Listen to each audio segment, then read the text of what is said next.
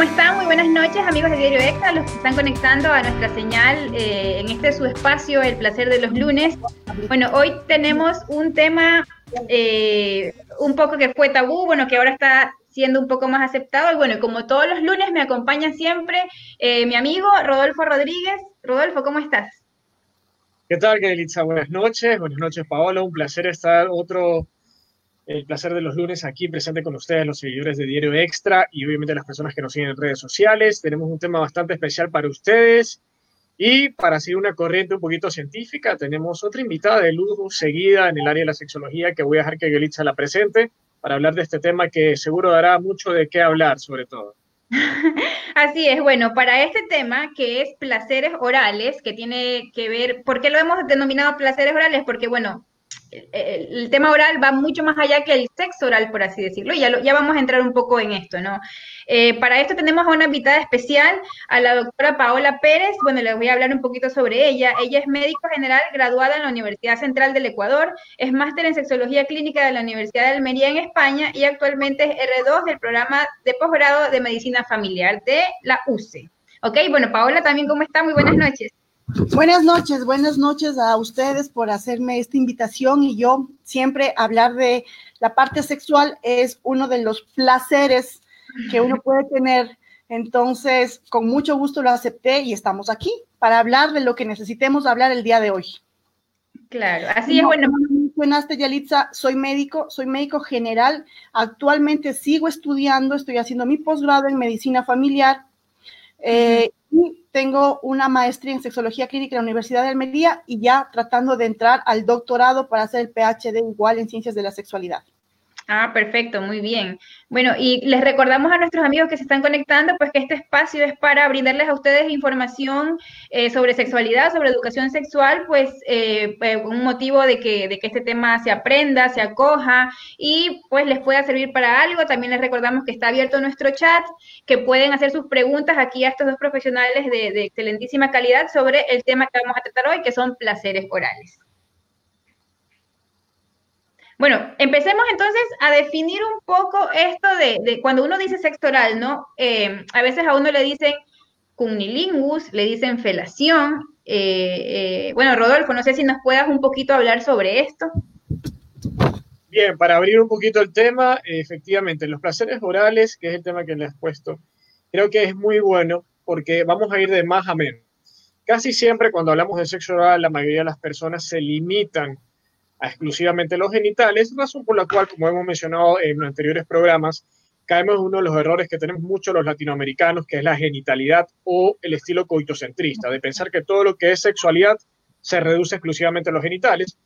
Y lo interesante del tema de hoy es que al hablar de placeres orales, vamos a hablar de uno de los sentidos, de los cinco sentidos que tenemos, que casualmente es uno de los que da el pie para la famosa química antes del primer beso hasta la parte más íntima y más eh, privada que puede tener un ser humano, hombre, mujer, sin importar su orientación sexual, para poder manifestar placer al otro y justamente compartir un poquito más de lo que es la intimidad. Entonces, vamos a cruzar por algunos temas interesantes desde lo que eh, la parte médica nos dice la parte de la boca, la estructura propiamente oral, y luego lo llevaremos a la parte más caliente, que será para el final de este live, que seguramente tienen que quedarse conectados todos nuestros seguidores, que los veo ya en línea, 443, y no se pueden perder un minuto. Así que vamos a comenzar de menos a más. Primero comencemos con la parte oral y sus características, doctora, que creo que es lo que nos puede llevar muchísimo más al sentido de el por qué esta área es tan importante erógenamente. Sí, eh, bien, bien lo has dicho, Rodolfo, eh, el sexo oral y está muy mal definido al pensar y decir que el sexo oral únicamente se tenga que ver con los genitales. Boca, genitales. Está muy mal. Sexo oral ya estamos teniendo desde el primer momento en que empezamos a conversar, porque estamos usando la boca, ¿sí? Estamos usando el sentido oral para poder comunicarnos. Entonces, el momento en que de pronto yo ya empiezo a decir, me gusta esto, dame un beso, ya estamos empezando a hablar oralmente de sexo. ¿Sí? Ahora, yo me pongo así en son de broma, ahora que estamos en cuarentena, deberíamos tener sexo oral con mascarilla. o dónde están nuestros equipos de protección. Pero bueno, eh, sí. Eh, Yo tengo una pregunta respecto a esto, doctora, siga, pero ya le voy a hacer. Al hablar de sexo oral, también estamos hablando del sentido del gusto. Entonces tenemos que ver nuestras papilas gustativas en la boca. Las papilas gustativas de nuestra lengua, pues podemos eh, identificar los sabores de dulce, ácido, amargo, y por lo tanto la importancia de tener una buena higiene, no solamente en la parte genital, sino en todo el cuerpo para poder practicar sexo oral. Porque el sexo oral, repetimos, no es únicamente genitalidad. Nos hemos acostumbrado a que el sexo tenga que ver solamente con los genitales. Y cuando yo puedo llegar a tener un orgasmo con un buen sentido la boca en los dedos de los pies. Yo quiero llegar a esos niveles, por si acaso. Un masaje tántrico con la lengua y con los labios. Sí, entonces se ha dicho normalmente que es el sexo oral una práctica sexual en donde se utiliza, eh, se estimulan los órganos genitales, tanto masculinos y femeninos, con la boca, labios y lengua. Pero no, nuestro cuerpo, todo nuestro cuerpo, toda nuestra piel es un órgano sexual tan desarrollado que todo mi, todo mi cuerpo puedo estimularlo por la boca al momento en que nosotros estamos hablando en este momento, yo estoy estimulando los oídos, con mi boca estoy estimulando los oídos de nuestros oyentes y ellos ya están pensando en un, desde un punto de vista sexual. Y eso es un sexo oral. Podríamos decir entonces que en este momento por Facebook Live estamos teniendo sexo oral. Mira tú. y podemos causar sensaciones en las otras personas a través de nuestra boca, nuestras palabras, o cómo movemos la lengua, sacamos, podemos hacer que la otra persona sienta nuestra lengua o nuestros labios en su piel y causarle una sensación placentera. Así Les decía que tengo una pregunta respecto a esto y me parece súper interesante porque creo que se conectó justamente. Les iba a preguntar por la cuestión de, bueno, del contexto actual, ¿no? Me, es inevitable preguntar por, por el contagio del virus, la pandemia, y, hablar en esto de que dijo la, doctora, ¿no? Que ahora estamos, si estamos hablando de sexo o le hablamos de sexo a nuestra pareja o a, otra persona, estamos teniendo sexo oral, ¿no? Eh, primero, ¿hay riesgos en el sexo oral con esta cuestión del coronavirus y, el, y lo otro también del, hacer sexo oral a través de, una forma telemática o, virtual? Claro que sí, claro que sí. Desde el momento en el que, em, a ver, nuestra lengua, nuestra boca, tenemos enzimas, tenemos bacterias propias de nuestra boca y de nuestra lengua. Eso es normal, ¿no? Como en su intestino, en todo nuestro cuerpo. A veces hay ciertos puntos donde existen bacterias propias de nuestro cuerpo y en la boca existen, existen bacterias propias. Y si no tenemos una buena higiene, vamos a tener problemas y vamos a tener complicaciones. Entonces, eh, por ejemplo, yo no voy a practicar sexo oral con una persona a quien le vea que en la boca tiene fuegos, lo que se dice normalmente fuegos, que es un tipo de herpes, que, lo, que, que vea que, que haya heridas, que vea que haya algún tipo de lastimado. Yo no voy a practicar un tipo de sexo oral ya con pareja, no, o sea, no el sexo oral hablado, sino ya eh, donde haya una comunicación, ajá. No voy a practicar un sexo oral con esa persona. Y si lo hago, lo hago con protección. Ahora, con lo del coronavirus, eh, el, contagio con coronavirus es eh, por vía respiratoria, boca y ojos, ¿no? Es lo que ya se conoce y es el medio de contagio. Entonces, es difícil tener una pareja o sexo casual y practicar sexo oral con una persona que no sé sus contactos, no sé si ha tenido coronavirus, no sé en qué etapa de, de la enfermedad COVID está en ese momento. Entonces, en este momento, si es que no conozco a la otra persona y quiero tener sexo casual, pues tengo que abstenerme y no tenerlo por el momento hasta que pasemos esta pandemia. Y en otro tipo de situaciones, pues tengo que vigilar primeramente, como digo, este tipo de lesiones, heridas, porque el, em, incluso eh, no solamente herpes, sino el virus de papiloma humano se puede contagiar de vía oral. Podemos contagiarnos de sífilis, gonorrea. Incluso hay estudios de la New England Journal of Medicine que nos indica que una de las cosas por sexo oral puede terminar en un cáncer de boca o laringe. ¿Sí? Entonces, tienen que tener precauciones para poder practicarlo.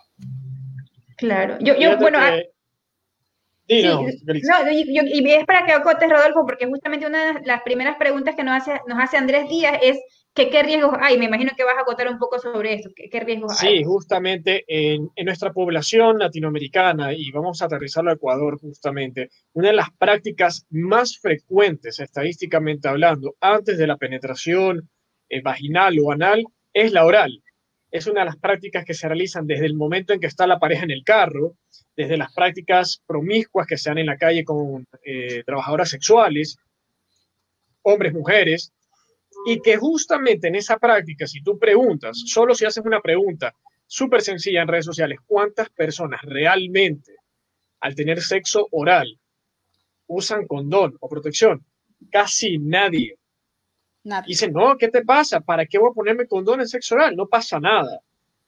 ¿Por qué? No, no, no, solo se pasa cuando tienes sexo. ¿Y qué tuviste sexo oral? ¿Y cuándo se pasa cuando es sexo? ¿Y sexo oral no es sexo? Cierto, ¿no? Es sexo oral. Entonces la mayoría de personas no aterrizan esa realidad y como dice la doctora, efectivamente hay muchas enfermedades de transmisión sexual y algunas de ellas dejan secuelas de por vida como el VPH o son sumamente traumáticas en los momentos en que se hacen tratamientos para controlar la situación porque ya son de por vida ese virus, como el herpes.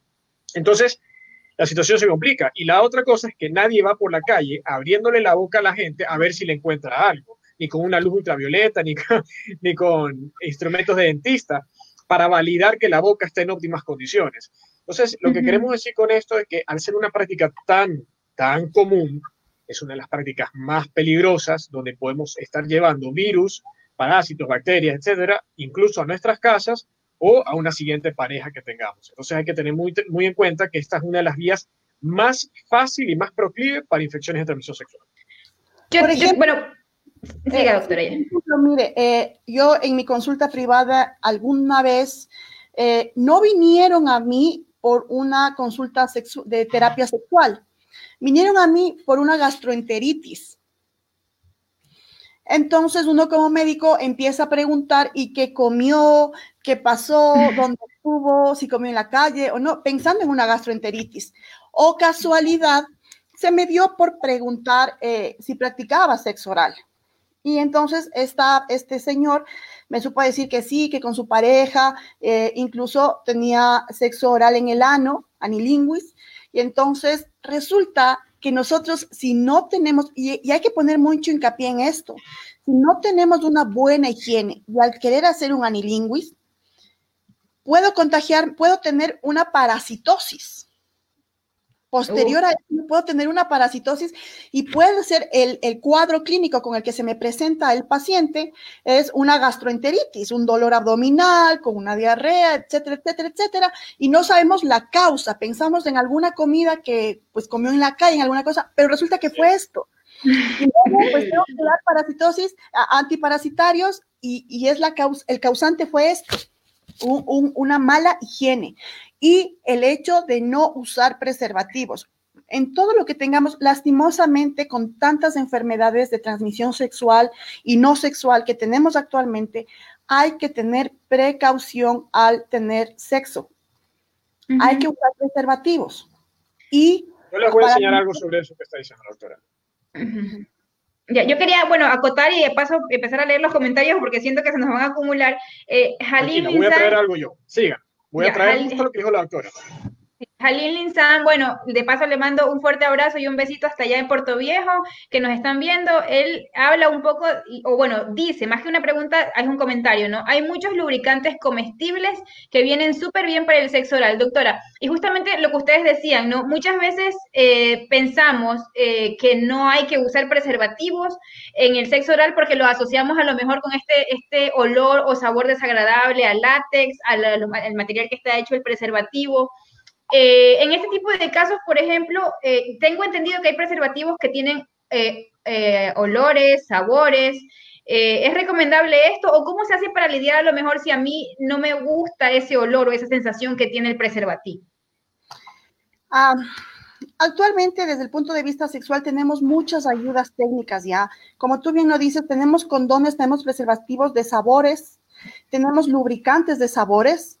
Y si no tenemos nada de eso, tenemos en la esquina de nuestro barrio helados de sabores, cremas de sabores, mermeladas de sabores y chocolates en barra o, Nutella. Entonces, es fácil, es muy fácil pero siempre hay que hacerlo con precaución. Así es. Mira que hay algo importante que dice la doctora. Dos cosas. Me había olvidado de traer los juguetes a mi escritorio. Eh, en lo que es eh, sabores, hay preservativos de sabores en el mercado bastantes. Esos preservativos están diseñados exclusivamente para sexo oral.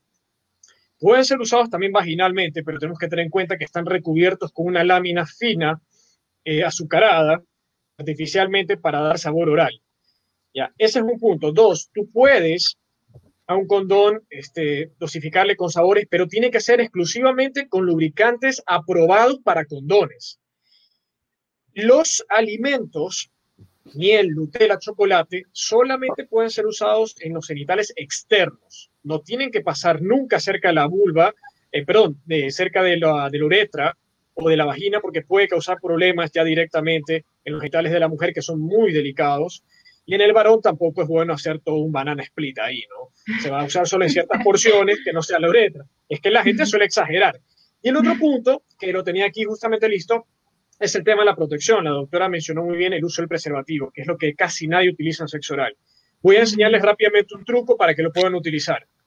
El condón, este es un condón seco que yo uso para dar clases. Este, ¿ves? La doctora también lo tiene. Entonces, rápidamente, ¿quiere, ¿quiere hacer usted la técnica, doctora, para el sexo oral? ¿Masculino o femenino? Porque yo la traje aquí. No, no, no, me refiero, no, me refiero a la técnica para el anilingus. Ah, no, hacemos ah, juntos. Ya, esta, no, esta es el anilingus, nada más. Yo la digo rápida.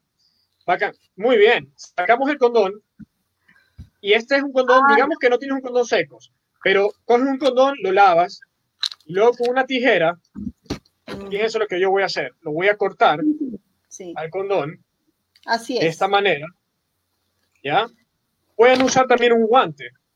Entonces, cuando yo lo corto, se despliega el condón y el reservorio donde va el, semen, pongo mi dedo y fíjense lo que puedo hacer. Lo pongo en mi boca y esto yo lo puedo poner en el ano de mi pareja directamente y puedo poner mi lengua del otro lado. Y como es látex, me va a dar mayor protección. Y puedo dar un beso negro o un anilingus con mayor protección al igual que si quisiera hacerlo en la vulva de la mujer si es que no es una pareja estable o tengo dudas. Esta es una forma del hombre a la mujer. Pues, y es súper fácil porque normalmente con esto se debería usar eh, los diques dentales, lo que no usan los odontólogos. Eh, cuando uno se va a calzar alguna muela o algo, eh, ellos tienen los diques dentales que, bueno, vale más o menos 15 dólares, creo que la docena de, o 15 dólares, sí, la docena de estos diques, pero no es tan fácil andarlo a cargar, mientras que un preservativo sí. Y otra cosa que decía también Rodolfo, claro, no tenemos los juguetes sexuales y yo no sabía si iba a poder presentarlos aquí por, por la censura que Mira, aquí tengo mi frasco de alcohol, hagamos de cuenta que este es del clítoris, la vagina y acá está el ano. Yo puedo ponerlo, estiro mi látex, y estoy protegido. Y con esto yo puedo practicar mi sexo oral fácilmente con protección. De esta forma voy a tener un sexo oral sin, sin eh, riesgo de contagio de alguna enfermedad. Pregunta. Pregunta, porque yo estoy aquí casi con la boca abierta porque estoy aprendiendo.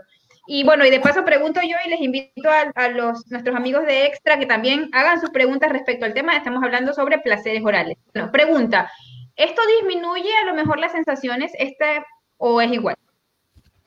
¿Qué cosa? ¿El condón? Claro, esta técnica que ustedes están haciendo para lo del sexo oral.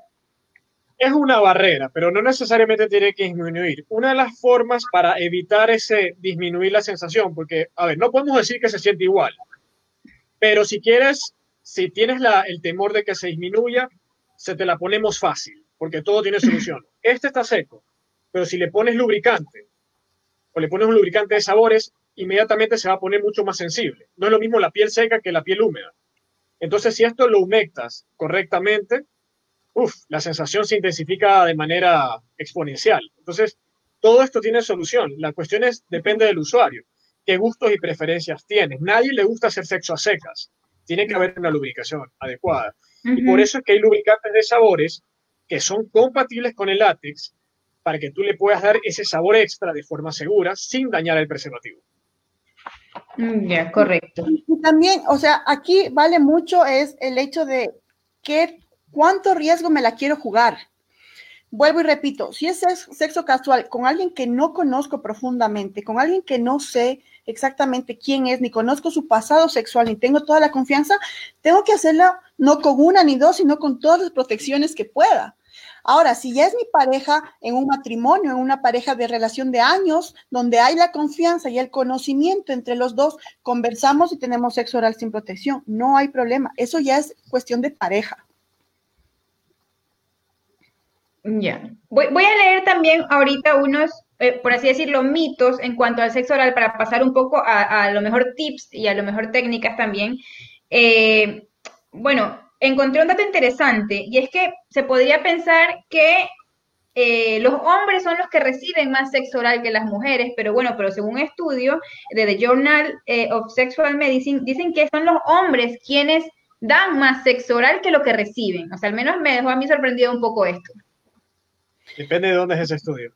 Sí, depende muchísimo, porque por ejemplo, en nuestra sociedad ecuatoriana, normalmente quien exige sexo oral es el hombre y la mujer lo hace, pero los hombres no están, no tienen todo el conocimiento o no saben cómo hacer un sexo oral, porque la cuestión en la mujer no es solamente de poner su boca en la vagina y dar un par de lengüetazos y nada más. No es así. No es así. Incluso para el hombre hay técnicas para coger el pene y, dar hay ciertos tipos de técnicas para hacer un sexo oral a un hombre y para la mujer también, porque el órgano principal del placer femenino es el clítoris. Y el clítoris es un pene tan chiquito, tan chiquito, tan chiquito, que hay que saberlo identificar y posteriormente eh, estimular. Entonces, eh, yo, más bien diría que acá en nuestros países, en, el Ecuador, eh, los hombres son más exigentes al solicitar que se les realice sexo oral, pero son los que menos dan sexo oral y cuando lo hacen lo hacen mal, lastimosamente. Eso, eso me iba a decir. eso, eso, responde justamente, disculpa Elisa, eso responde justamente a lo que, que voy a aprovechar Voy a aprovecharlo porque lo estoy viendo aquí con un usuario que se llama Freddy Briones Díaz, que, no está de acuerdo con el programa. Y está bien. Eso tiene que ver justamente con la educación sexual. Yo respeto la opinión de las personas y, y lo menciona el señor Briones, que no está de acuerdo con esto, quiere que enseñemos sobre la Biblia. La educación sexual es el tema por el cual nosotros tenemos estos problemas en la sociedad. La ignorancia te lleva a cometer una cantidad de atrocidades y errores brutales que luego son irremediables, sobre todo cuando los padres de familia vienen con las niñas embarazadas o violadas o cualquier otro tipo de enfermedad. Entonces creen que dar educación sexual o hablar de esto, como dice el autor y se está explicando, es causar más problemas. No hay peor cosa que la ignorancia que realmente es consciente. Todos somos ignorantes. Entonces, esto que estamos hablando es dar conocimiento. El conocimiento cada uno sabe cuándo lo aplica y con quién lo aplica. Y mira que cuando hablamos de sexo oral de hombres a mujeres, es verdad, la estadística lleva que el hombre es el que más exige, pero casualmente el hombre que más exige no suele saber cómo realmente le gusta el sexo oral, simplemente se vuelve bastante este, focalizado en el pene. Hay muchos pacientes que vienen y dicen, Rodolfo, no se me para. Y si no se me para, yo no puedo dar placer, ni que me den placer a mí, porque tiene que estar parado. Entonces, creen inclusive que con el sexo oral van a hacer que el pene se pare y sean más hombres. Y ahí es donde caemos mucho en los errores. Por eso es que yo quisiera ahorita que, que haga sus preguntas y vayamos un poquito más atrás, porque aprovechando que la doctora eh, tiene esa área de expertise, eh, un poquito retroceder a la época en que nacemos y cómo la parte oral se conecta con la madre a través de la lactancia. y, y un poquito, Freud también habló de esto, para que la gente entienda a veces el por qué hay ciertos gustos. Hay mujeres que dicen, no sé qué le pasa a mi pareja, que se le encanta andar metido aquí prendido.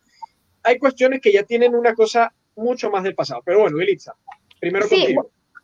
Eh, bueno, sí, más bien era, eh, bueno, también acotar lo que dijiste respecto a estos comentarios. Eh, como yo lo dije al principio del programa, este programa es justamente para eso, ¿no? Para conversar de temas que a lo mejor nos han sido vetados, que, que nos prohíben hablar de esto, justamente para educar, para orientar, y por eso los invitamos a que ustedes también hagan sus preguntas respecto a si tienen dudas de esto. Y, va ligado al comentario que iba a hacer eh, con respecto a que, a que a veces en nuestra sociedad como que sí se nos exige a la mujer el cierto tipo de prácticas, pero cuando nosotras a lo mejor pedimos eh, o, nos las niegan, no digo que sean todos, ¿no? Pero por lo general y por los testimonios que yo escucho de, de, amigas en conversaciones así, o nos las niegan o nos las hacen de forma incorrecta porque el hombre, y no quiero, y no quiero acusar, ya no quiero acusar, pero sí eh, das por sentado que tú sabes hacer algo y das por sentado que lo haces bien, cuando a lo mejor no le preguntas a tu pareja si te gusta, no te gusta, lo estoy haciendo bien, cómo lo hago bien, o sea, porque justamente hay esa barrera comunicacional y esa barrera que nos impide eh, aprender si estoy haciendo bien algo en función de lo que le gusta a la persona con la que estoy en ese momento. O sea, más bien era un comentario. Doctora, me gustaría que nos comente un poquito de lo mencionado sobre el pasado y desde nuestra infancia, cómo se conecta ah, bueno. la parte oral desde no, el placer. Así es. Eh, nosotros pensamos que nuestro despertar sexual o que somos eh, eh, sexualmente activos a partir de la adolescencia, que somos seres sexuales a partir de la adolescencia, porque eh, empezamos a tener pelos húmedos o esas cosas. Cuando eso es una falsa, de falsedad absoluta. Nosotros somos seres sexuales desde el momento en que un óvulo y un espermatozoide se unen. Y una de las manifestaciones sexuales en la, eh, cuando uno es un niño, es un bebé, es este apego al que tiene el bebé al seno materno. Cuando un bebé se pega al seno materno, ese bebé siente placer, siente esa tranquilidad. Y eso me está enseñando de que es un ser sexual. ¿Sí? Y es lo que sucede más a, ya en la edad adulta o cuando ya somos sexualmente activos. Un hombre tiene sexo, tiene su orgasmo, llega a su clímax, ¿y qué es lo que hace? Normalmente o la mayoría de hombres quieren fumarse un cigarrillo, porque si quieren sentir esa tranquilidad o esa, ese placer, esa paz que me daba cuando me pegaba al seno de mi madre, ¿sí? Uh -huh. eh, eh, y, y normalmente también luego Luego, eh, es una de las prácticas también, es e, ese gusto que tiene el hombre por el seno de la mujer. El estar chupando los pezones, entonces es, es un reflejo de, la, de lo que eh, tuvo cuando era bebé, esa sensación de placer. Y es porque somos seres sexuales desde el nacimiento, desde antes del nacimiento. Correcto.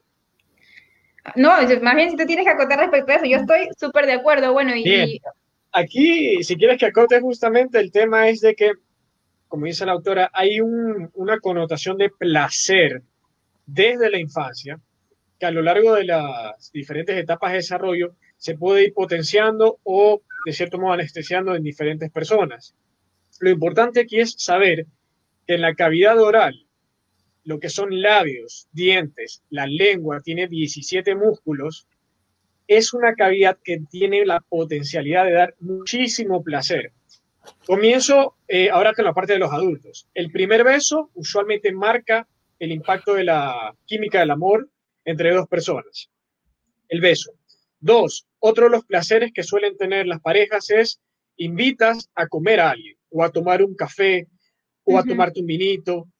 Es decir, como dicen en ciertas provincias, al hombre se lo conquista por el estómago, pero la idea es que compartes una comida.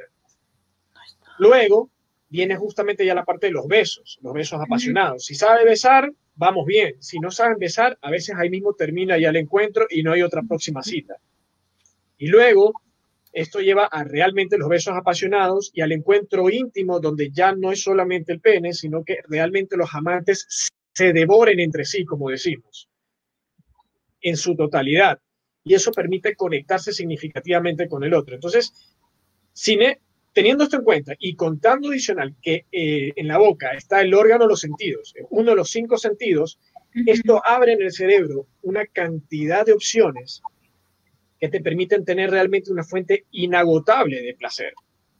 Porque las combinaciones que puedes hacer son tan grandes como la cantidad de comida que existe en el mundo de platos. Si es que realmente sabes usarlo con la persona adecuada para que haya esa conexión, esa química, que es como le solemos llamar en el amor. Correcto. Antes, antes de, hacer, de, pasar al siguiente tema, quiero hacer una pregunta que me parece importante. Este, José Campuzano dice que si es recomendable usar dos preservativos cuando se hace sexo oral, uno para oral u otro vaginal, o se pueden usar ambos. Ah, ah, dos diferentes o dos al mismo tiempo. No, dos diferentes, o sea, eh, según entiendo la pregunta, si tienen que usarse dos diferentes, uno para el vaginal y otro para el oral. Ah, ah, ok. Claro, tú, uno, ah, tú, tú, empiezas a realizar sexo oral y tienes que usar un preservativo que es el que vas a hacer el, el cunilingus. Ah, supongo que él se refiere como hombre si pongo un preservativo en el pene y si luego eso puedo hacer una penetración ya. Entonces, en tu caso, sí puedo, sí podría usar el mismo, pero de preferencia usar los dos diferentes. En ese caso, yo pensaba en el, yo soy mujer, entonces pensaba en no poder usar el mismo. Claro, podría usarlo, pero de preferencia cámbielo, cámbielo, porque tú no sabes lo que mencionamos al inicio, tú no sabes las bacterias, tú no sabes qué parásitos tengo en mi boca que podría eh, contagiar ese momento el, preservativo y, luego va a hacerme un contagio vaginal. Entonces, mejor cámbialo. Yo quiero también entrar en un tema, en un tema ahora, cambiando eh, eh, un poco lo que estábamos hablando, sobre la higiene. O sea, porque aquí, bueno, estoy leyendo un comentario de Pitulife Moreno, dice, yo siempre le hago sexo oral a mi mujer y ella no le gusta hacerlo. Ojo que no quiero decir que haya falta de higiene o algo, pero sí se me viene a la mente que muchas veces eh, una u otra persona a lo mejor se resiste a hacerlo por esta causa o por otras causas. Entonces sí quiero andar en esto eh, porque también vi un comentario ahí que no lo encuentro ahora, pero decía, eh, a mí me gusta hacerlo siempre y cuando esté bañadita y depilada, en el caso de las mujeres, por ejemplo, o puede ser viceversa, ¿no? En cuanto a esto, a la higiene, al tratamiento, a cómo tratar la zona íntima, algunos consejos. O sea, la higiene es fundamental. Eh, a nadie, a nadie le falta, creo que un poquito de agua y un jabón y, lavarse, porque yo creo que también es un símbolo de respeto. Eh, yo, por ejemplo, no le practicaría sexo oral a, mi pareja que, que esté todo el día en su trabajo, que haya ido al baño y luego venga en la noche con todo ese olor. No lo haría porque no me parece correcto y me parece una falta de respeto también el que venga de todo el día de su trabajo y yo tenga que practicar sexo oral. Entonces, si quieres que lo haga, lo hago, pero lo haces lávate primero y luego lo practicamos. La pregunta que hacía es que eh, el señor le practicaba sexo oral a su esposa, pero... Y ella, se resistía.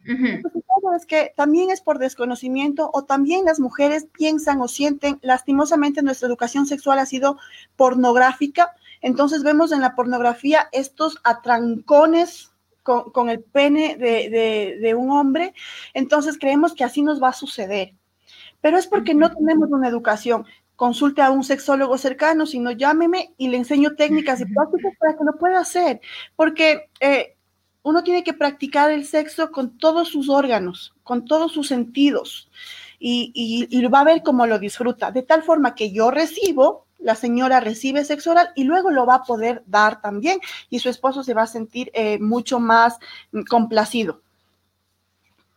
Así es, efectivamente, doctor. Y ahí hay dos puntos interesantes que ha mencionado que, quiero resaltar. Primero, el hecho de que justamente el placer que se puede dar en el sexo oral es muy importante y tienen que saber hacerlo. Por eso, como usted bien menciona, acude a un especialista si necesitas ayuda. Muchos hombres suelen, esto lo dicen bastante las mujeres en consulta, me duele. Tengo que fingir que acabo al minuto porque se prende ahí abajo y me duele. El clítoris tiene el doble de terminaciones que el glande del pene. Entonces es significativamente más sensible. Y otro de los errores que la mayoría de hombres ni siquiera saben cómo es el clítoris. Creen que solo es el botoncito y le dan como timbre de casa abandonada. Entonces le dan tan duro que duele. Y el clítoris es mucho más grande que eso, una estructura bastante grande y compleja. Entonces no saben estimularlo, punto uno. Por eso muchas mujeres dicen, no, hasta ahí no más.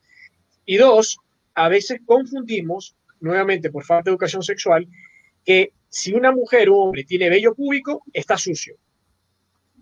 Falta de higiene implica mal olor o cuestiones que ahí estén agregadas que denoten que hay una falta de limpieza o higiene adecuada y por ende problemas dermatológicos o genitales. Vello púbico es una parte polémica. El vello púbico tiene varias funciones, entre ellas protección de los genitales para hombre y mujer, y dos, tiene una función erótica muy rica, que es la de retener los fluidos y los olores para promocionar de cierta manera a la pareja el encuentro. Y lo otro es que acolchona la fricción y evita el roce de, las, de los genitales cuando es muy fuerte y causar molestias.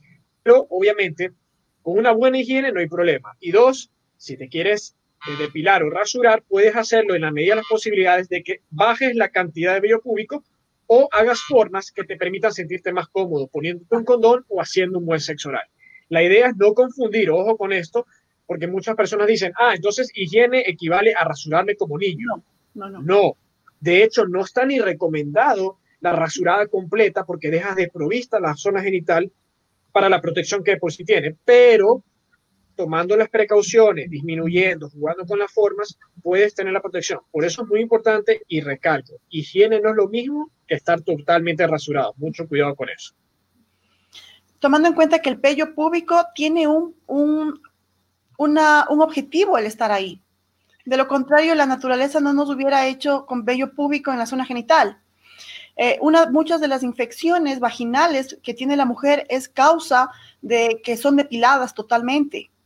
Entonces ahora, ahora lastimosamente hay una, hay una nueva em, moda, una nueva tendencia de tener la zona genital femenina 100% rasurada. Incluso los labios mayores, los labios menores y aquellos pequeños vellitos que salen en la zona del ano también se la rasura. Y eso no es correcto porque el vello en esos sectores es para protección, para que tanto eh, aquellos parásitos, bacterias que están en el ano no vengan hacia, la, hacia adelante a la zona vaginal.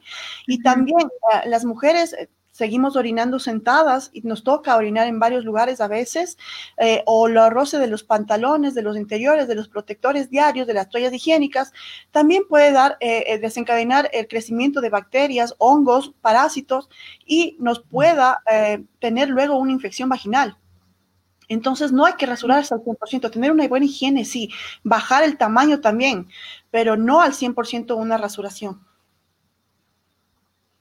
Correcto.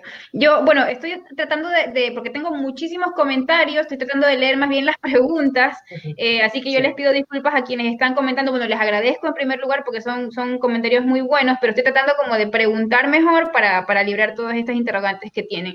César Rodríguez nos pregunta, dice, hay mujeres que demoran mucho en acabar, ¿por qué?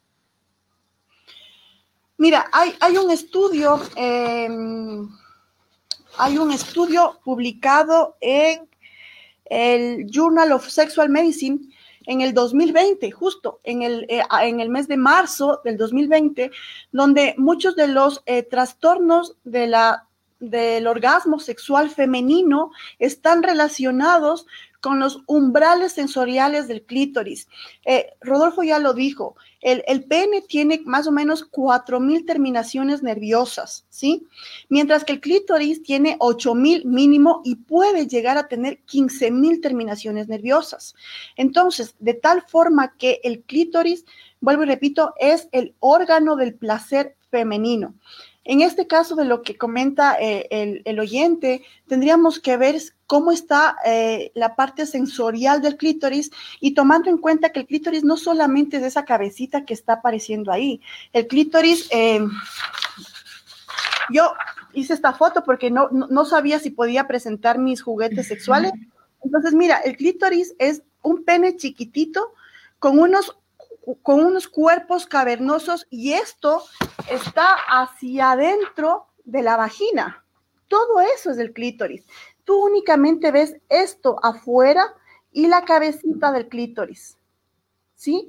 Entonces hay que ver, hay que consultar con un terapeuta sexual, con un sexólogo para evaluar, con un ginecólogo también, para evaluar la sensibilidad de ese clítoris. Para, se le hace pruebas sensoriales de tal forma que a esta persona podamos valorar su nivel de deseo, su nivel de excitación, el nivel de lubricación, o sea, estimulo el clítoris y veo si hay una lubricación y posterior, pues si va a tener un orgasmo y una satisfacción.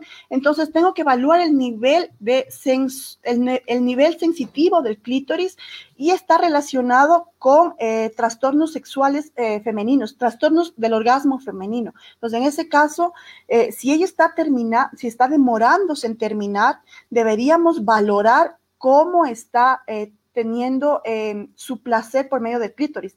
Pero también hay que evaluar otras cosas, ¿no? De pronto eh, no estás, el, el, esposo o la pareja no está haciendo lo que ella quisiera, eh, no está teniendo una buena excitación, no está teniendo una buena mm, manipulación de todo el cuerpo, no, no está teniendo esta excitación inicial y de pronto la persona que piensa que con una penetración va a terminar y no, no es así. Bueno, no, el, nuestro amigo que nos, nos, preguntaba, o más bien nos manifestaba que, que bueno, él, le hacía sexo a su esposa y su esposa no quería, dice que ellos han conversado de que no es eh, por falta de higiene, que simplemente a ella no le gusta hacerlo, que, que si hay alguna forma de, o cómo lo podrían ayudar. hay que enseñarle técnicas. De pronto la forma como él está moviendo su lengua, sus dientes, sus labios, no son del agrado de ella. Entonces debería preguntarle directamente a ella, a ver, ¿qué hago? ¿Qué te gusta? ¿Dónde te toco? ¿Dónde te beso? ¿Dónde te succiono? ¿Dónde te chupo? Y ella sienta que le está causando eh, em, una satisfacción y entonces ahí ya puedo avanzar y decir, voy a hacer este movimiento porque esto le gusta. Pero si no hay una comunicación y, simplemente no le gusta, mm, ahí está fallando él también. Mira, ahí hay un punto adicional que quiero complementar con lo que dice la autora. Muchas personas dicen, ¿cómo hago? Ayúdame. Una de las formas es lo que dice la autora. Dime dónde te gusta, qué te gusta y cómo te gusta. Pero muchas veces hay, hay una parte muy torpe de los hombres, en que ni aunque les digan cómo, siguen haciéndolo mal. Entonces, una forma efectivamente es informar a la pareja. Otra forma que a mí me parece bastante interesante es la que le llamamos exploración es explorar a tu pareja como si fuese un carro 4x4 que lo metes al campo a vivir una aventura. Explora a tu pareja con tu boca, con tus labios, con tu lengua, con tus dientes. Pásale las manos y anda dándole besos por toda la espalda, por el pecho, por los senos, por los muslos, por las piernas, por los pies, por los brazos, por las manos, por los dedos. Dale mordiditas, pásale la lengua suavecito por los pezones, dale piquitos, dale besitos, por la espalda, por la nuca, por el cabello, por las orejas. Y tú te vas a dar cuenta cómo vas a recoger información de esa exploración sensorial con la boca a lo largo del cuerpo de tu pareja. Y vas a sacarle sensaciones que tal vez en su vida ha tenido. Una de las manifestaciones más características de una buena exploración oral al cuerpo de tu pareja es cuando le das la piel de gallina. Dices, uy, ¿qué pasó? Esa sensación no la había tenido antes. A ver, vuélvemelo, vuélvemelo a hacer y, la otra persona se queda impresionada porque dice, ni yo me sabía eso. O sea, ningún hombre o ninguna mujer me había hecho sentir eso en mi piel o en mi cuello, o en mis pezones o en mi ingle o en mis piernas. Entonces, fíjate que por decirlo así, ahorita tienes dos áreas. La que menciona la doctora, que es informar, porque no somos bolitas de cristal ni transparentes. Y la otra es explorar. Y para eso te tienes que tomar el trabajo de hacer un buen preámbulo, el placer oral es uno de los primeros, es uno de los precursores de un buen amante, hombre o mujer. Para eso se necesita tiempo, no lo vas a hacer en una sola sesión. Correcto. Elisa, bueno, concentrada. Sí, yo estoy, yo estoy aprendiendo muchísimo. La veo, la veo así. Y esto, bueno, así también leyendo, la verdad, por ejemplo, el, último comentario de, de, Luis Andrade, buenas noches Luis, dice que su esposa habla mucho de deudas económicas cuando estamos en intimidad, dice, no puedo complacerla. Pero miren, miren que a lo mejor a, uno me da cierta ternura, no sé si, si decirlo así de esa manera, pero pero cómo a lo mejor puede afectar el tener eh, problemas a la intimidad, eh, a, nuestra intimidad. Bueno, quiero, quiero hacer una pregunta, bueno, pues eso más bien es un, comentario. Quiero hacer una pregunta que también estaba por aquí, que, también era una de las pautas que yo quería que tocáramos. Decía, si la mujer puede tragarse el semen, y de eso quiero, quiero que hablemos. Bueno, eh, eh, todo depende de la comunicación que haya en pareja, ¿no? Si es una mujer que ha probado el semen y no le gusta ese saborcito especial de semen, pues no la obligues, no la obligues a, hacerlo, ¿no? En el sexo no se debe obligar absolutamente nada. Ahora, si es una mujer que acepta 50-50, ¿no? De que dice, no, es que es muy feo, no me gusta ese sabor. Como mujer, ayúdate, ten cerca un vaso de gaseosa, un, shot, eh, alguna cosa un hals también para que el momento en que haya la eyaculación, pues inmediatamente eh, te lo chupes, eh, te, pases con un, con un shot. Yo preferiría un shot, eh, ese sabor. Pero también como hombre deberías tener em, una alimentación adecuada para que te mejore el sabor del semen, ¿sí? y a las mujeres también a, las mujeres el, sabor de nuestros jugos vaginales mejoran si nosotros dejamos de tomar tanto alcohol, si dejamos de tomar tanto café, si no comemos mucho ajo o muchos picantes. La comida, por ejemplo, del Medio Oriente o la comida mexicana, que está lleno de, de, de, condimentos. de condimentos. Entonces, mis jugos vaginales y mi semen va a tener un sabor desagradable. Entonces, ¿qué es lo que debo consumir más? Frutas, verduras naturales. Eh, por ejemplo, si yo empiezo a consumir una semana antes mayor cantidad de piña, mayor cantidad de frutas, el semen va a cambiar de sabor, va a tener un sabor mucho más dulce y agradable. También tengo que empezar a consumir muchos cítricos y tomar bastante agua porque a las mujeres no nos gusta mucho el semen espeso, espeso, espeso. Preferimos un poquito más líquido de tal forma que sea más fácil el digerirlo. ¿Sí? Entonces, si, tu pareja, hombre, empieza a consumir más cítricos, más agua, más fruta y piña, la piña es fundamental, en serio, una semana antes, eh, va a cambiar el sabor del semen y, la, y, la, y mi pareja lo, va, la, pareja la va a tragar de una forma más eh, efectiva, más, con un sabor diferente. Justamente. Y mira, hay lo que se complementa rapidísimo. Si vas a hacer eso, quieres que tu pareja pruebe tu semen, se lo trague, como le quieras hacer, haga gárgaras, no importa. Con que el semen esté en la boca de tu pareja, hay algo que es, es uno de los temas muy cruciales que dicen las mujeres. Listo, yo ya le hice eso a mi pareja. Ahora le quiero dar un beso, que me des en la, voz, y la boca y no quiere, porque le da asco. Entonces ahí se rompe ese fino momento tan bonito y dices, a ver, ya va, o sea, te acabo de hacer eso y no me queda ni un beso. Entonces, un poquito de coherencia y de entender ahí un poquito más la situación, porque eso puede romper todo un gran momento y toda la preparación que hizo la autora para que luego tengamos asco o malestar. De hecho, existe el beso blanco, que consiste en eyacular en la boca a la mujer y que luego la mujer le pasa el semen al hombre por completo. Esa es una forma, un beso que se llama beso blanco. La otra es, ya lo tragó y todo, pero le das un besito al final, no le vas a dar un beso en la frente como en los memes, pues, ¿no? O sea, hay que romper un poquito esa situación porque efectivamente puede traer malestar para la mujer. Justamente, justamente le quería contar porque Gladys Jiménez preguntaba eso, si era verdad lo de la piña. Y, y bueno, aquí también este, eh, me están diciendo que ya mañana se van a comprar cinco piñas para comerse. sí, eh, eso también le iba a preguntar, pero ya lo respondió la doctora, ¿no? ¿Con qué frecuencia? Porque a lo mejor nosotros no podemos estar comiendo piña todos los días. O sea, me dijo una, semana antes eh, ingerir esto, esto para estar preparados, ¿no? Yo, yo creo que todo depende de la frecuencia que quieres que se te haga sexo oral. Tienes una pareja con la que vives, o sea, un matrimonio, por ejemplo, y, desean eh, sexo oral o practicarlo todos los días, pues tendré que dar una dosis de, o cambiar mi alimentación totalmente, tratar de bajar. Los milagro ya. Claro, tratar de bajar los carbohidratos, eh, los condimentos, las comidas picantes, eh, todo esto de granos secos, fritos, bajar completamente y consumir, tener una alimentación distinta. Si es que quiero que me lo hagan constantemente. Ahora, si yo voy a tener un encuentro sexual y quiero sexo oral una vez al mes, pues una semana antes comeré piña.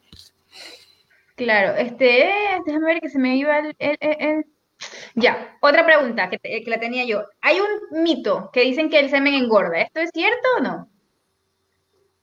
Mira, el semen no engorda. De hecho, el semen y en las cantidades que, que seguramente la va a consumir, no, no le hace absolutamente nada. Más bien yo le recomendaría a las mujeres aprovechen ese líquido, ese fluido tan lleno de proteínas, vitaminas. O sea, imagínate que del semen eh, salga luego un, hijo, un bebé. Entonces es, es, una carga grande de proteínas y vitaminas y téngalo en la boca y luego disperse eso por la cara y tiene una mascarilla. Ah, entonces eso, eso también era, supuestamente lo tenía yo como mito, esto de, de, de de usarlo como cosmético.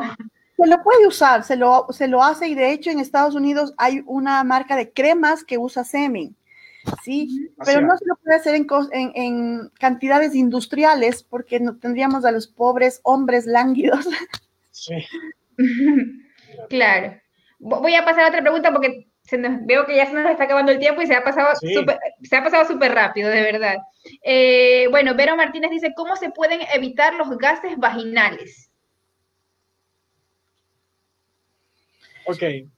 ¿Doctor? Bueno, a ver, eh, los gases vaginales, uno, ¿para qué los quieres evitar? Eh, los gases vaginales, aunque no lo creas, eh, la otra persona, tu pareja, se siente satisfecho al sentir ese aplauso constantemente, aunque no lo creas. Entonces, no lo evites. Ahora, si lo quieres evitar, pues, no sé, creo que tendríamos que hacer, revisar un poco la anatomía. No sé si ella es mamá, si ha tenido partos eh, normales. Tendríamos que revisar la anatomía de ella para ver qué es lo que está sucediendo, si es que son muchos gases vaginales, ¿no? Porque lo otro también que podemos... Claro, eh, es producto de la entrada de aire, ¿no? Es eh, en el momento de la penetración, entonces el, la entrada eh, de aire, que es lo que nos produce estos sonidos. Y algo importante ahí es también que en cuanto a los gases vaginales, como dice la autora, hay que analizar también la estructura vaginal. También tiene que ver mucho la técnica del varón en la embestida del pene al momento de penetrar. Si estás uh -huh. usando una técnica en que sacas el pene por completo y vuelves uh -huh. a penetrar y sacas por completo y metes, estás haciendo que entre mayor cantidad de aire. Entonces, por ende, las probabilidades de los famosos gases vaginales, que no a muchas personas les gusta, puede tornarse incómodo para uno de los dos o las dos personas. Entonces, uh -huh. también tienes que ver la técnica que estás usando para la penetración. Y uno de los errores que muchos hombres creen es que esto es como los perritos, ¿no? Mete y saca, mete y saca. Y no funciona así. No. Muchas veces con una penetración despacio, rítmica, en que vas cambiando profundidad y todo, le permite tener a la mujer mucho más sensación de placer porque su estructura anatómica de mayor sensación es el clítoris que está afuera, no está ni adentro en la profundidad, está en la mera entrada. Entonces, más allá de, la profundidad, como acá están preguntando si el tamaño importa, el tamaño no importa, el clítoris está afuera. Entonces, con una buena técnica puedes evitar también estos famosos vasos vaginales si es que así lo deseas. Claro, bueno, lo que dice, lo que dice Vero que, que, respondió es que da penita en ese momento, le da, le da un poco de vergüenza, a lo mejor me imagino el sonido que se asocia con, con bueno, con, con, gases y esto. Pero si, si, a ella le da un poco de vergüenza, debería conversar con su pareja. Conversa con tu pareja eh, y pregúntale qué siente o qué sucede cuando sucede esos gases y, y, se escucha, ¿no? Yo creo que ahí también sería un poco de, se puede analizar fácilmente que hay un poco de falta de confianza con su pareja. Uh -huh. Claro. Bueno, y ya para ir, ir finalizando y a modo de, de, conclusión, también me gustaría que, que, no sé, que nos dieran algunos tips, porque hemos hablado mucho de, a veces esas, esas fallas que tienen los hombres al momento de hacer un cunilingus. Bueno, también las mujeres deberíamos pensar en, si lo estamos haciendo bien o no. Eh, ¿Qué tips nos pueden dar para mejorar esta práctica? Ahora. Ya, ok, eh, hay, varias, hay varias técnicas, ¿no? El, el, sexo oral no solamente es de coger. Yo traje una botella de vino para, para enseñarlo porque, como digo, no sabía si nos podrían censurar por Facebook y tal. Entonces, bueno, como habíamos dicho, siempre debe haber eh, una protección, ¿sí? Espero que no nos censuren por las cosas que vamos a hacer en este momento. eh, primero tenemos que tomar en cuenta que el pene tiene una cabeza, tiene un cuerpo, y tiene una base, ¿sí? El pene no solamente es un órgano largo y punto, no, tiene una cabeza, tiene un cuerpo y tiene una base. Entonces, por ejemplo, una de las técnicas es tomar la cabeza, ¿sí? Y mover mi lengua. Nosotros en, el glande, en, en el pene, en la cabeza del pene, tenemos un frenillo. Usted se va a dar cuenta en la parte posterior del pene que hay como donde se une la capita del pene, el prepucio, ahí va a haber un frenillo, eso se denomina frenillo. Ese va a ser su punto de inicio y es donde debe finalizar. De tal forma que, digamos que mi frenillo está aquí. Entonces yo voy a dar lengüetazos dando la vuelta con mi lengua a la cabeza del pene, ¿sí? Voy a dar lengüetazos dando la vuelta a mi cabeza del pene. Luego, otra situación que puedo hacer es lengüetazos de abajo para arriba, de abajo para arriba, de abajo para arriba, de abajo para arriba, ¿sí? Y, por ejemplo, puedo hacer otra cosa, es mi boca está en la cabeza del pene y mis, mis manos pueden estar en esta posición y, mm, a ver, ahí. Y yo puedo hacer este movimiento moviendo el prepucio del pene, ¿sí? Sube y baja, sube y baja, eso me va a dar una erección más fuerte, me va a dar una erección más grande y mi boca va a estar en la cabeza del pene.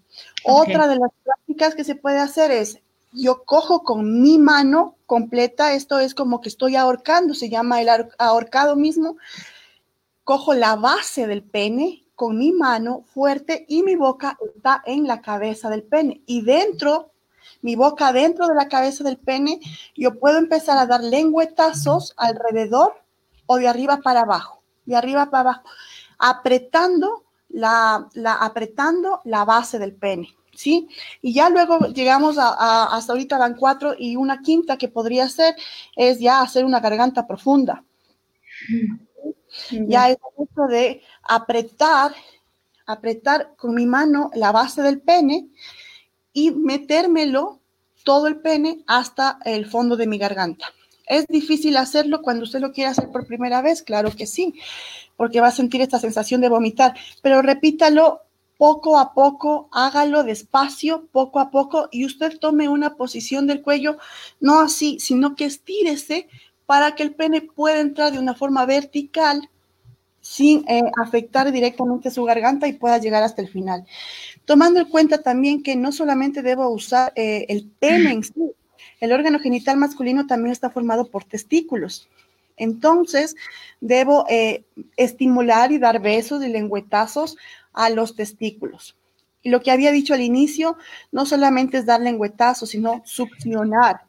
Entonces, podemos en la cabeza del pene, cuando está mi boca aquí, cuando está mi boca ahí, empiezo a succionar, a querer chupar, a quererle sacar eh, semen. Entonces, nuestra boca está dispuesta a hacer muchas cosas que usted las puede hacer preparándose em, eh, y practicándolas, ¿no?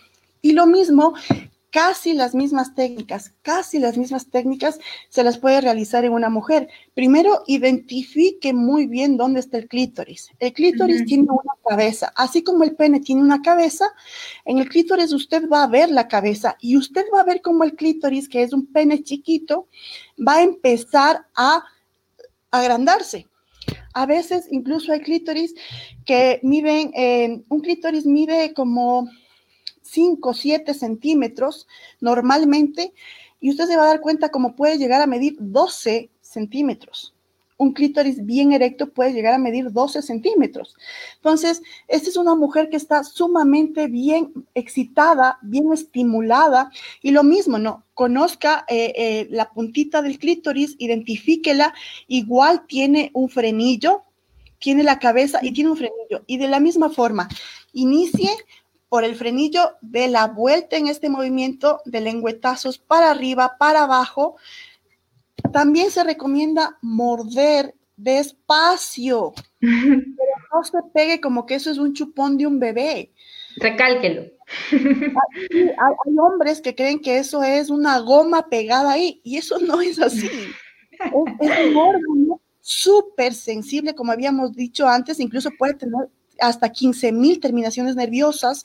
Entonces, súper sensible, bien estimulado, bien manipulado. Usted va a ver cómo su, pareja eh, va a tener un, eh, un orgasmo celestial con estos movimientos de lengua. Y en la mujer podemos hacer esto, ¿no? Estoy chupando el clítoris y puedo penetrar uno, uno, o dos dedos y puedo estimular hacia arriba lo que denominamos el punto G. ¿sí? Que es en este caso como que la próstata de la mujer, ¿no? Entonces, mi boca está en el clítoris y con mis dedos puedo hacer una penetración eh, superficial y puedo estimular el punto G y puedo tener un orgasmo sin penetración. Correcto. Una estimulación digital acompañada a la oral. Una excelente técnica. Mi recomendación final, porque me toca despedir justamente un paciente, es la siguiente más allá de pensar, y esto te lo escuché decir Gelitza porque muchas personas le han preguntado, ¿estoy haciéndolo bien o estoy haciéndolo mal? Más allá de pensar en bien o mal, es una de las cuestiones que suele generar más ansiedad en las personas, la ansiedad al fracaso y la ansiedad de que lo estás haciendo de una manera que tal vez no sea correcta. Piensen en función de lo siguiente, piensen en función del placer. Si a ti te gusta y a tu pareja le gusta, sigue adelante pero para poder dar placer y tener placer tú, tienes que primero conocer la estructura anatómica que vas a estimular. Si vas a estimular el clítoris, debes saber cómo es el clítoris. Si vas a estimular adecuadamente un pene, debes saber qué partes del pene son más sensibles que otras. Hay hombres que les encanta que les hagan el teabagging, que se metan los escrotos a la boca. Hay otros que lo detestan. Cada hombre y cada mujer son distintas. Ese es otro tipo. Y finalmente, aprender las técnicas. Casi siempre las personas quieren aprender la técnica así. Y luego se estrella porque la pareja le dice, me duele, ¿dónde aprendiste esto? Pero esto está raro, no me gusta. Entonces, primero tienes que explorar. Vamos de menos a más. Y saber que el indicador clave es el placer. Si tu pareja le gusta, vas por buen camino. Si no, no. Y de ahí, evidentemente, tienes que tener claro que antes tienes que prepararte. La información, el conocimiento en la sexología nos permite ser mucho mejores amantes y siempre comenzando por uno mismo. Eso es de mi parte. Elitza, doctora, yo me voy a despedir anticipadamente, así que les recuerdo a todos nuestros seguidores de Diarios Extra y de, aquí de Facebook. que mi nombre es Rodolfo Rodríguez, estoy arroba Romaic en Instagram y me pueden contactar para consultas Psicología y Sexología al 0999 87 55 55 o mi red social que está acá abajo en Instagram. Muy fácil. Doctora Paola, un placer verla nuevamente desde Cuenca, que estábamos hace tiempo. Espero que la volvamos a ver por acá en Diario Extra. Egelitza, nuevamente muchísimas gracias. Gracias. Ha una noche espectacular, definitivamente. Un placer de los lunes para arrancar una nueva semana con la parte oral. Muchas gracias a todos. De mi parte me despido por el momento. Gracias. Ok. Sí, bueno, nosotros también, eh, nosotros también nos vamos despidiendo, doctora, porque ya nos hemos pasado, ha sido una charla súper interesante, bueno, y, eh, infinitamente agradecida por habernos acompañado en este programa. Eh, bueno, palabras finales ya para cerrar el programa.